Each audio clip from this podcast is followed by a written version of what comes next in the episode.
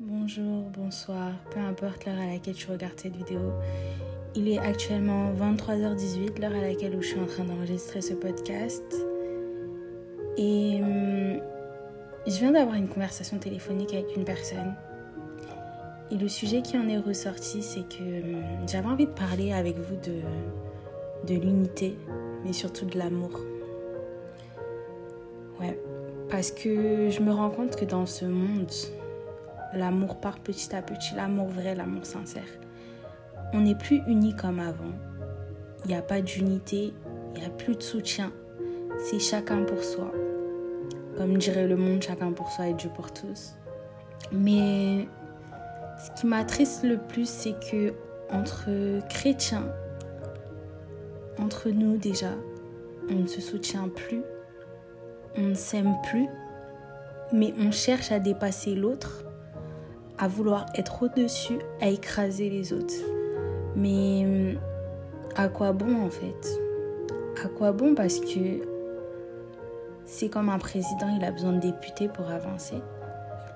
Tu, tu peux écraser quelqu'un, aller au-dessus, mais ça t'amènera à rien.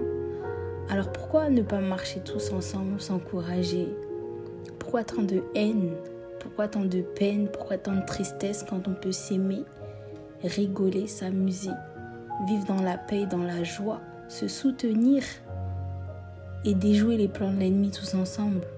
Pourquoi, pourquoi s'écraser en fait?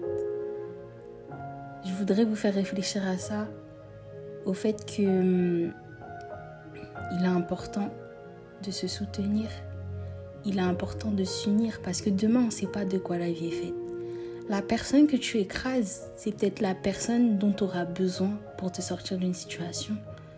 Donc pourquoi s'infliger tous ces tracas quand on peut les éviter en fait? Et j'aimerais inviter chacune des personnes à travailler sur son cœur, à réfléchir pourquoi je suis comme ça, à réfléchir qu'est-ce qui m'a rendu comme ça et à se rappeler la nature de base qu'elle avait avant que le monde la rende comme ça. Parce que oui, aujourd'hui, si, si ces choses-là arrivent, c'est parce qu'on a été blessé parce qu'on nous a jugés, parce qu'on nous a critiqués, parce qu'on nous a blessés. Donc on va blesser automatiquement. Blesser avant d'être blessé, c'est la règle. Mais j'aimerais te dire aujourd'hui, pourquoi ne pas donner de l'amour en retour? Et c'est cet amour qui va guérir tes blessures. C'est pas en blessant. Parce que plus tu vas blesser et tu vas te blesser, en fait, tu vas t'enfoncer encore plus. Parce que tu ne sais pas de quoi demain est fait. La personne que tu blesses aujourd'hui, c'est peut-être la personne dont tu auras besoin demain. Et hum, tu peux t'épargner cette honte-là, cette honte-là de te dire, mais en fait, euh, pourquoi j'ai fait ça? Pourquoi j'ai fait ça? Agissons maintenant, agissons pas après.